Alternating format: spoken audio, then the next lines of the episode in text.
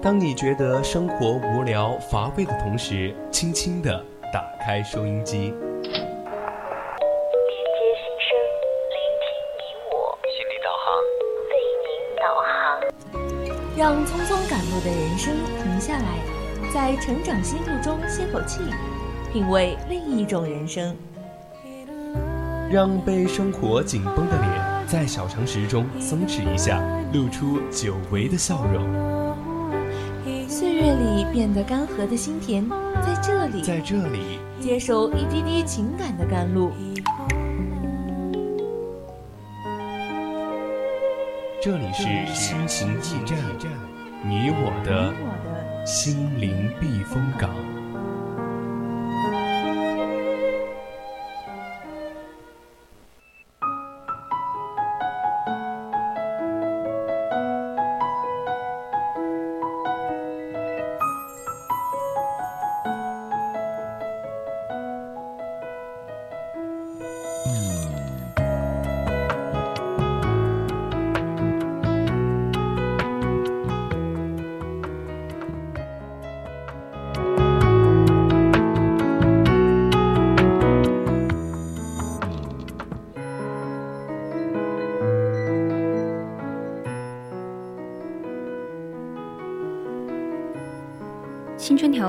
与您共享，亲爱的听众朋友们，大家晚上好啊！又和大家见面了，欢迎收听四川宜宾学院校园之声 VOC 广播电台。今天依然是我们每周周五晚的二十一点到二十二点的节目《心情驿站》，我是你们的老朋友南初。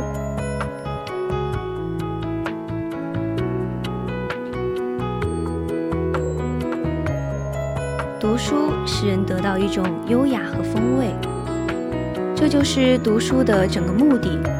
而只有抱着这种目的的读书，才可以叫做艺术。一人读书的目的，并不是要改进心智，因为当他开始要改进心智的时候，一切读书的乐趣便丧失尽尽了。读书的目的不在于取得多大的成就。而在于，当你被生活打回原形、陷入泥潭时，给你一种内在的力量。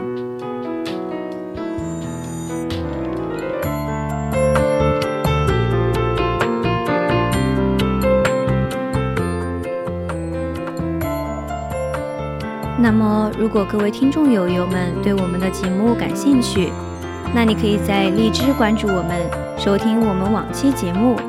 也可以微信公众号搜索 FM 青春调频。四川宜宾的听众朋友们，您还可以在收音机上调频 FM 一零零收听我们的节目。节目结束后，如果意犹未尽，你也可以加入我们的 QQ 听友私群二七五幺三幺二九八，在这里可以和主播一起近距离线上交流，点歌互动，渠道多多，快来关注我们吧。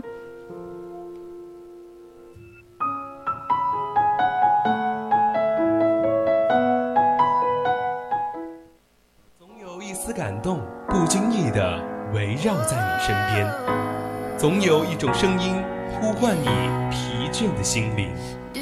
感动来自心情故事，声音来自成长心路。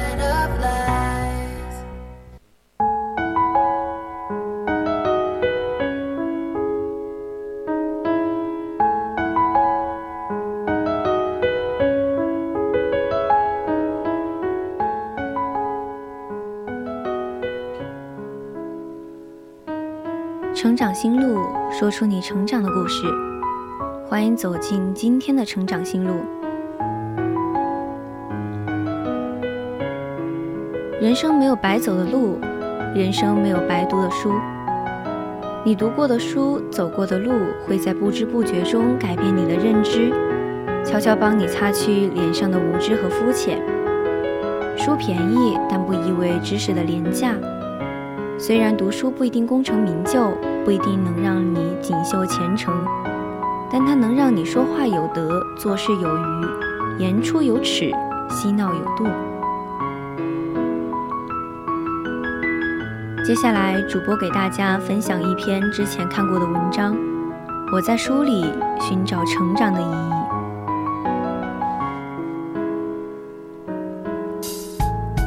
小学的时候看了几本经典名著我就大言不惭地说长大后要当作家。在一番精挑细选之中买下好看的记事本，然后开始了我的创作。虽然那时连标点符号都没有弄懂，总是把后引号漏掉，却也认认真真地写完了整本，还被班上同学传阅着。我或许真的有些天赋吧。但这种天赋源于我不知疲倦的热爱。跟别的同学相比，我写作文兴奋的像是在完成什么使命一样。真正意义上的文学启蒙应该是《童年》这本书，这也是我人生中第一本课外书。还记得小学三年级的炎炎夏日，母亲站在店铺门口与一个老友聊天。我一个人进到店里，发现那是间有书卖的杂货铺，也不知怎么了，眼前是琳琅满目的食品、玩具，我却偏偏在角落里被一本红色封面的书吸引了。那是高尔基的《童年》注音版。妈，我想买这个。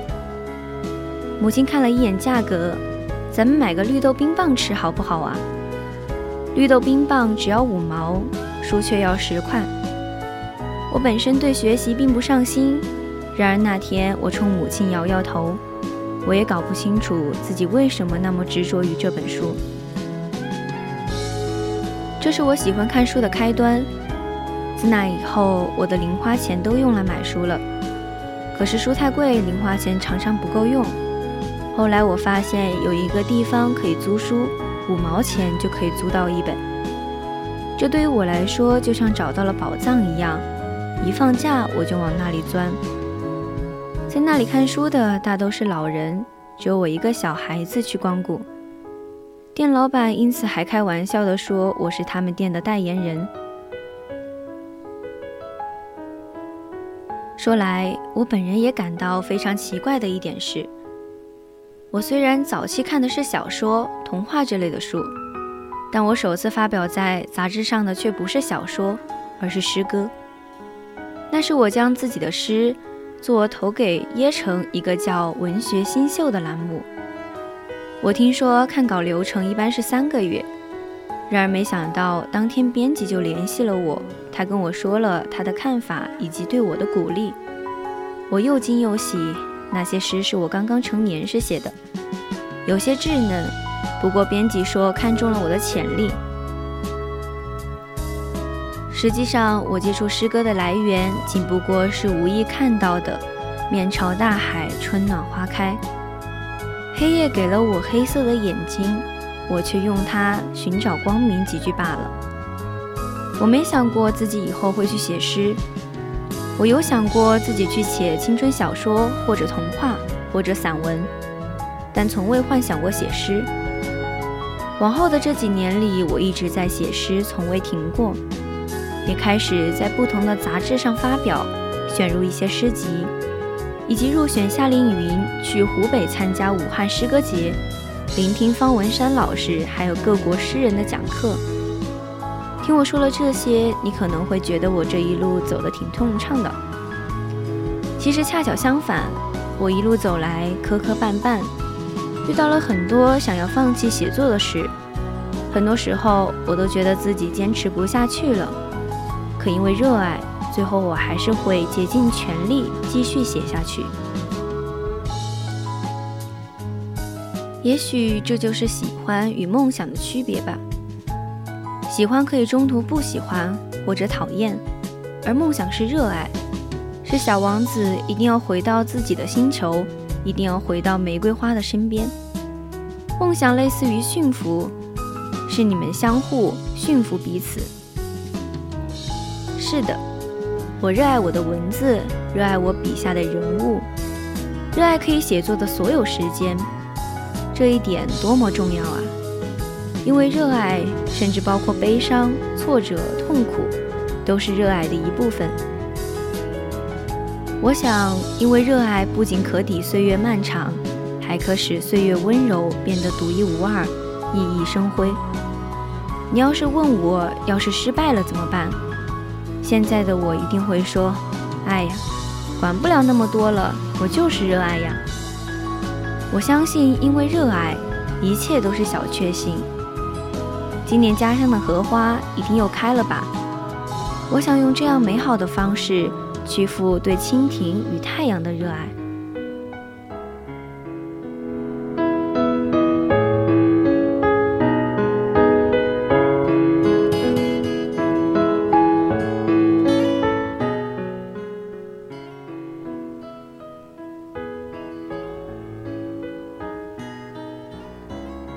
高中学袁枚的《黄生借书》说：“背道书非借者不能读也是。”我总有些不以为然。那时候学校虽有阅览室与图书馆，可是书籍更新极慢，并且数量有限。要想看到自己喜欢的书，还非真去买不可。书非买者不能读也。这便是我当时的写照了。对于一个穷学生而言，动辄二三十元的书价并不便宜，因此每每买回新书，都会先珍惜地给他们包上封皮，然后如饥似渴地去看、去读、去品。高中课业繁重，几乎没有看课外书的空余时间，我便常常在宿舍熄灯后，在被子里打着手电筒看书。棉被之外，室友们的呼吸遥远而柔软，仿佛他们睡在另一片夜色，而我则被沸腾的文字周密地包裹着，像一粒等待破土而出的种子。后来我升入大学，可以支配的零花钱变多，也有了更多的空闲时间，常常在书店里一待便是一天。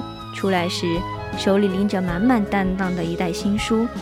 心里升起另一种另类的优越感。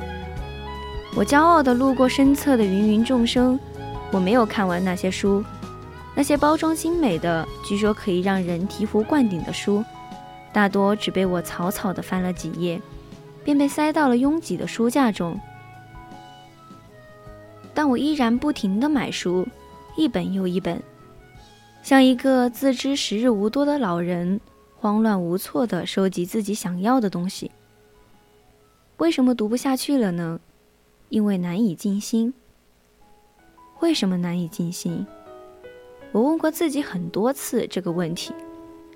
一开始我以为这是互联网的错，它用一些唾手可得的、稀碎吵闹的资讯，将我的生活挤得满满当当，令我无暇亦无心阅读。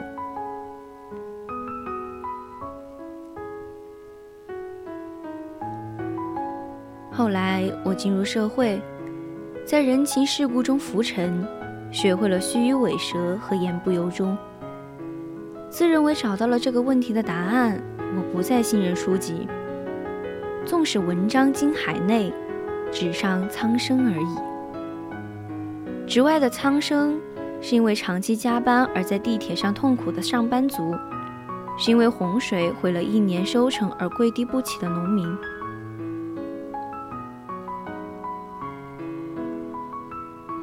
毛姆在《人性的枷锁》中写道：“青年人似乎成了一场阴谋的受害者。他们读的书都是经过筛选而存留的，描绘的尽是理想和完美。他们的长辈早已健忘，如今总是透过一层玫瑰色的雾霭回望，之间的对话也深刻影响了他们的思想。所有这一切都使他们满怀浪漫的心理。”进入了一片现实残酷的世界。我想要逃离这场阴谋。去年九月底，家人突发重病，我在医院里陪护了一周的时间。病房里灯光是一种近乎伤口撕裂的白色，床单散发着淡淡的消毒水香味，强烈的烦扰着每一个人。抽血。化验、开刀、缝合、吃药、打针，似乎人一旦套入蓝白色的病号服之下，便被剥夺了自尊，只能够哀嚎着求生。在这种情况下，我唯一的消遣，竟是听隔壁病床的阿姨给孙子读绘本。他的孙子三岁，因为疼痛，脸颊的肉浅浅的凹下去，仿佛两枚小小的月牙。小孩子怕痛，每次治疗都会大哭不止。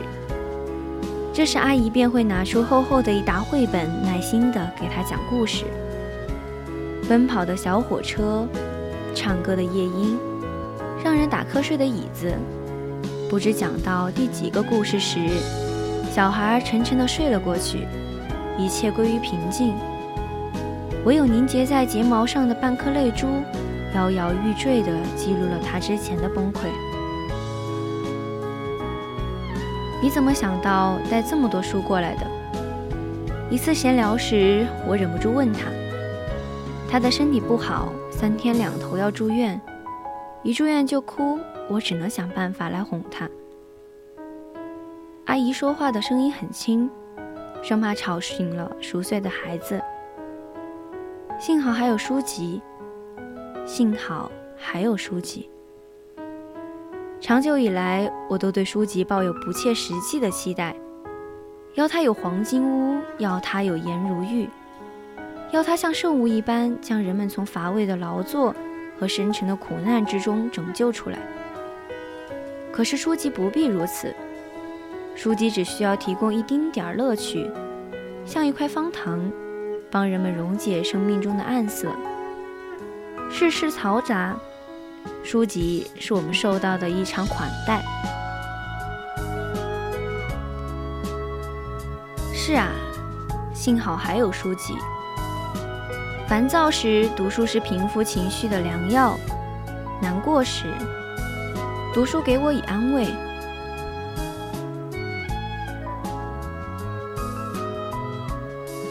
迷茫时，读书给我以指引；失落时，读书带给我力量；高兴时，读书让我找寻共鸣。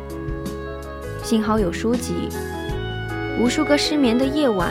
书香伴我入眠，从刚学会认字时的五岁，磕磕绊绊地阅读穆斯林的葬礼开始，再到后来的各种报刊、杂志、小人书、连环画。农村集会上寂静不吆喝的邻家大哥哥，从来都是默默地摆着书摊，包容着我一次次蹲在路边只看不买。到后来，学校旁边的旧书店。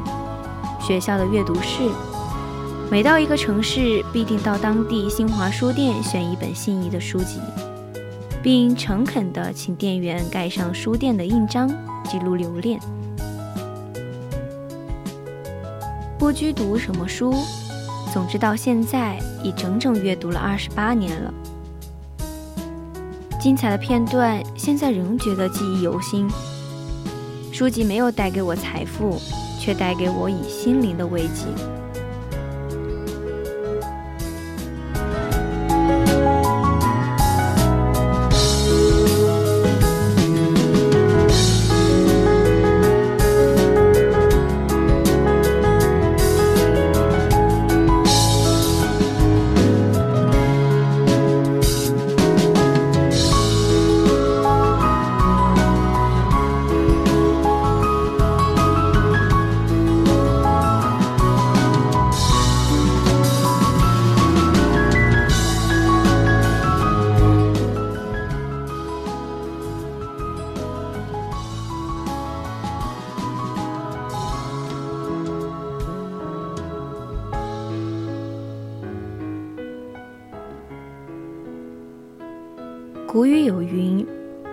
积财千万，无过读书；家财万贯，不如书香静气。”读书让人明智，让心宁静致远。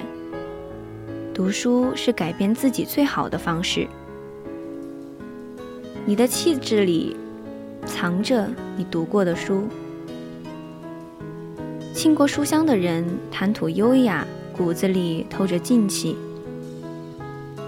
一位古人曾说：“人之气质本难改变，唯读书则可以变其气质。”春秋时期，闵子骥仰慕孔子才华，于是拜孔子为师，成了孔子的弟子。刚来时，他的脸色干枯蜡黄，常常无精打采。过了一段时间后，他的气色开始红润，面部充满光泽。孔子好奇，问其原因。子谦答道：“来到这个世界，受到老师的教化，常常读书，懂得了很多大道理，学会了如何辨别是非美丑，遇事心平气和，脸色自然红润起来。”孔子听后，抚掌称赞。一个人的心灵若是常被知识浸染，脸庞自然生出灵气与静气。读书能滋养精神，造就文气。宋代黄庭坚曾说：“人不读书，一日则尘俗其间，二日则照镜面面目可憎，三日对人言语无味。只有不断的读书，拥有丰富的阅历。”人才能呈现出非凡的气质与魄力。往后余生，常读书养文气。清代姚文田曾说：“世间数百年，旧家无非积德，天下第一件好事还是读书。读书不是唯一的出路，但是普通人最好的出路。”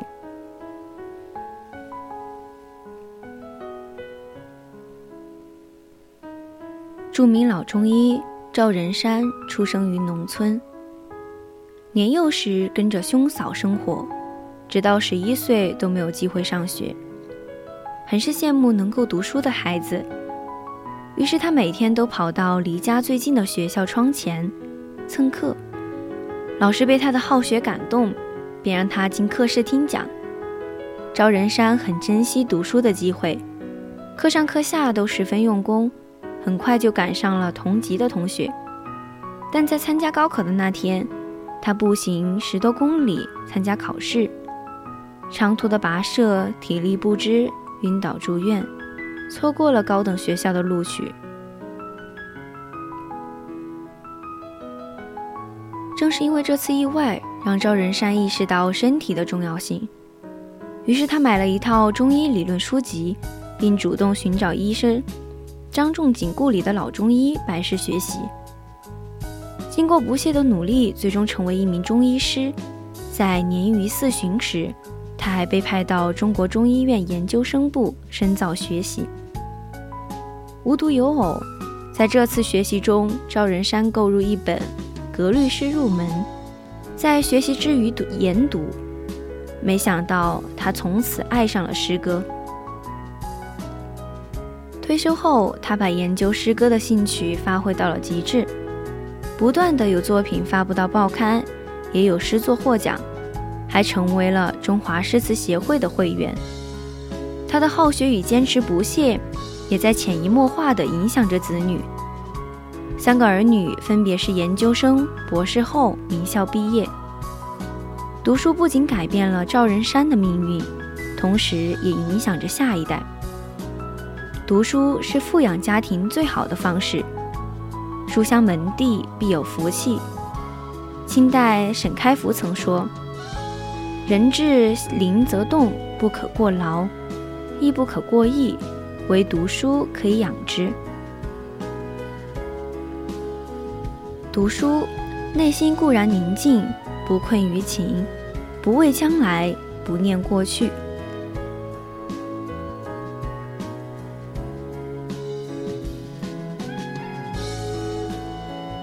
曾国藩年少时，性情浮躁，个性张扬。直到他读到《道德经》“天下之至柔，驰骋天下之至坚”，才幡然醒悟，随即收起以前的狂妄与锋芒，凭拙诚受天下人之心。网友说自己以前就像是一块未被打磨的玉石，刚硬且自我。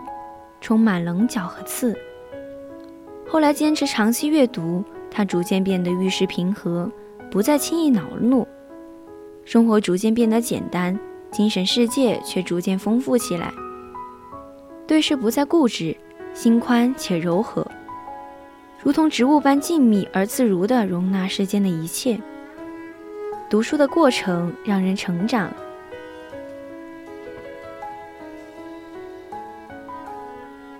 内心越发充盈。找个时间读本好书，终身受益。读书是一辈子的事情，读书改变气质，滋养心灵。读书是最好的精神富养，余生养成书香静气，多读书，读好书，成为更好的自己。